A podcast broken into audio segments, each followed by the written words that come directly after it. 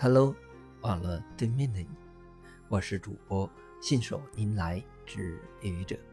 今天是星期一，欢迎收听愚者金历史。今天是二零一九年六月三日，你知道今天是哪位历史名人的诞辰吗？不知道？那么我告诉你吧，他的名字就是张学良。提起张学良，你一定会想起西安事变。正是由于张学良、杨虎城将军发动的西安事变，改变了中国抗日历史的进程。中国进入到国共合作抗日的新阶段。张学良、杨虎城对于中华民族的抗日事业居功至伟。当然，我在这里不是讲正史，而是与你重温有意思的金历史。那么，我们来谈谈，提到张学良，你会想到什么呢？首先，我会想到他活了一百零一岁。他诞辰于一九零一年六月三日，去世于。二零零一年十月十四日，按照中国人的传统习惯，活到了一百零一岁。当然，这是虚岁。而对于去世的人，可以再加一岁。也就是说，传统布告可以写一百零二岁。很难设想，在过去的年代，经历了那么多的动乱。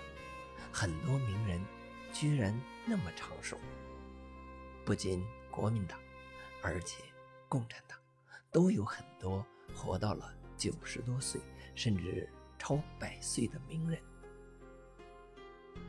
除了他们生活的条件比较好之外，这恐怕和他们心胸豁达、心态平和不无关系吧。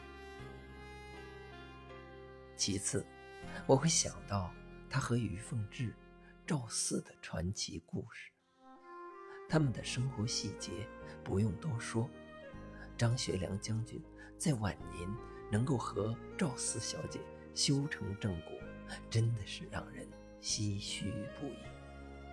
张学良被软禁多年，部分的失去了自由，却能有红颜知己不离不弃。相伴多年，说来也算是一段佳话了。而最后两人正式结婚，也算是终于不负此生了。在这段佳话中，于凤至的成全必不可少。张学良应当感激这两个女人啊。第三，我会想到他的遗憾，到死。都没有回到自己的故乡。常说落叶归根，中国人总是希望回到生己养己的故乡。张学良随蒋介石到了台湾，后来由蒋经国恢复了自由，但是一直到去世，终于还是没有回到自己的东北老家。没有看到祖国统一的那一天，这真是一大憾事。纪念张学良，也祝愿祖国早日统一，实现伟大的中华民族复兴之梦。谢谢你的聆听，欢迎关注主播信手拈来之愚者，欢迎订阅。我的专辑，Hello，每听一个声音，欢迎下载、评论、转发、点赞或者赞助。